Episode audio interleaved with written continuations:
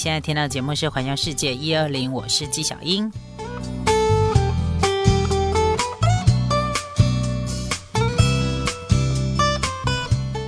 好，我们要跟大家来聊聊，就是去日本旅游的时候，你会很容易发现跟台湾不一样的一些呃社会现象。那当然也会有很多是跟台湾一样的。呃，像我刚刚有提到，就是日本的海滩为什么它会比较干净？然后他们难道真的都没有垃圾吗？其实也是会有，只是他们就是自发性的净滩这样子的能力好像比我们好一些。然后再来就是他们的水上活动几乎都是一些不插电的，所以我觉得那对保护海洋生态跟资源其实是发挥了一一定的一个力量。这样哦。那另外呢，就是如果你到日本去旅行的时候，走在那个道路上、马路上的时候，你应该有一个非常。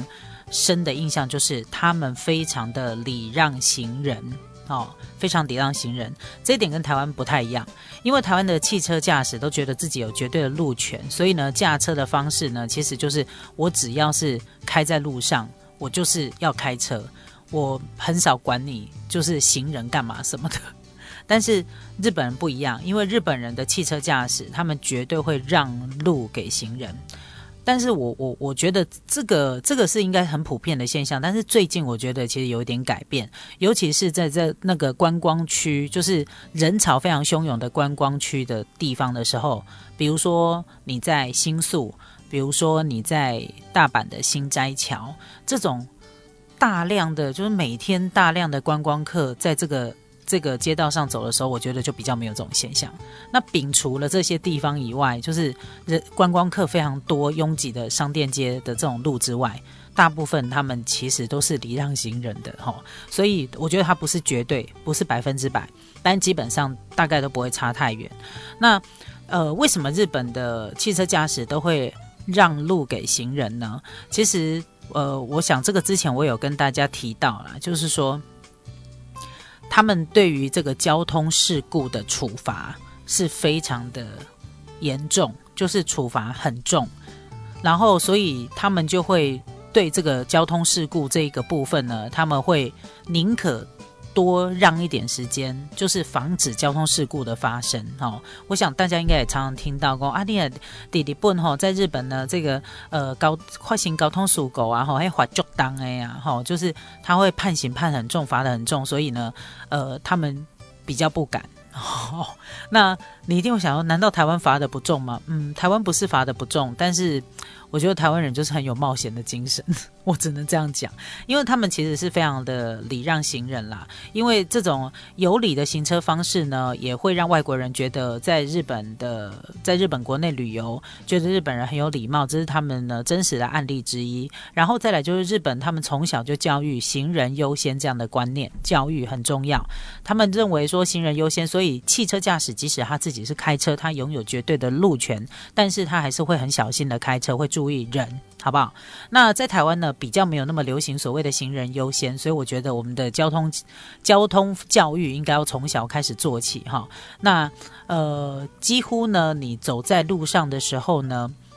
如果想要跟汽车零距离的接触或过马路的时候，你自己要抓准时机。如果没有红绿灯的话，然后还有一点就是，即使有红绿灯。你明明是绿灯可以通行，我还是会停下来要看一下会不会有人闯红灯。我想这应该是绝大部分在台湾发生很常发生的一个状况。然后呢，在台湾也常常发生车子互相就是互相让，就是互不相让、互不相让那个通行好的情况。那在日本呢，你就会常常看到他们车子会互相相让哦。好，我觉得互相相让跟互不相让都不好。为什么？因为我觉得都浪费很多时间。互不相让是因为大家这边对峙，互相相让是你先请，你先请，你先请，然后最后都一直不通过。所以我觉得有时候就是太有礼貌，好像也不是一件，就是你知道，也也不是一件。很很适合的一个处理方式，但是呢，他们对于这个行人优先这件事情呢，的的确确他们是从小就是这样教育，所以他们认为行人是很重要，不管你有没有绝对的路权，哪怕你是开车，你都有绝对的行人都有绝对的路权。那在这个所有的行人的路权当中呢，你知道吗？他们还有一个现象，就是他们如果遇到老人过马路，或者是呃这个身心障碍者哈，呃这个残这个身障者的朋友过马路，然后或者是小朋友过马路，他们又会格外的礼让跟呃优先，就是格外的温柔，就是一定会让路。给这三类的人走，小朋友、生长者，然后再来就是老人。好，所以他们的这个呃行人优先的这个概念，虽然是从小就开始教育起，但是其实他们呃在行行人，他又分类分为哪些类？哦，还有一类就是妈妈推着小朋友的这种，推着那个婴儿的这种。所以就是老弱，他们真的是彻底的落实那种老弱妇孺的行人优先，这一点很棒，对不对？所以这个应该是比较多大家可以感受到的。然后还有一点就是，他们呃，最近台湾，我觉得台湾也也是一样，他们你很少在那个马路上啊听到他们的汽车按喇叭，在台湾有时候就是会那种有没有鸣喇叭，然后感觉很酷啊。然后其实台湾的驾驶我也觉得比较少啦，就是我觉得优良驾驶还是比较多，只有少数一些就是你知道屁孩这样，然后呢就非得要把那个喇叭声呢改得很大声，明明就是小车，然后要把它改得像那个连接车，然后那么大声，然后分贝那么大也是有，但是你在日本就比较不会有这种情况，你几乎在他们的马路上你很少听到他们在按喇叭。说真的，然后呢，你在他们的路上啊，也很少很少，不是代表没有，好不好？就是你也很少呢，会听到那个摩托车或者是车子有没有飙车的声音。在台湾有时候呢，你在一些都会区或路比较大的。那个路比较大条的马路啊，到了晚上可能十一二点凌晨的时候，路上比较没有车子在走的时候，你常常会听到那种拔掉消音器的摩托车啊，或者是汽车呢高速行驶又又那个呃急刹的那种声音哦，那个有时候你听了都觉得鸡鸡皮疙瘩、毛骨悚然。那这个情况，我觉得在日本就比较少。不是不会有，我也是有听过，但是真的没有台湾发生那么多。这个真的的确是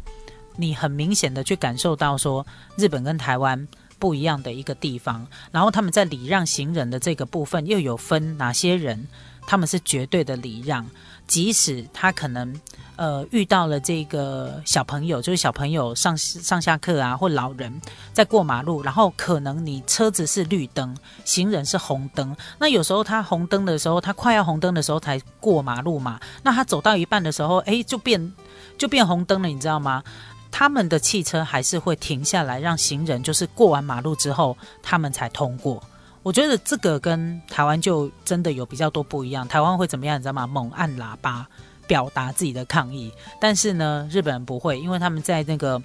呃礼让行人优先的这个部分呢，因为从小就教育开始，我觉得那真的是教育的关系，所以你会很常看到像这样的一个现象，这个应该是比较多不一样的地方。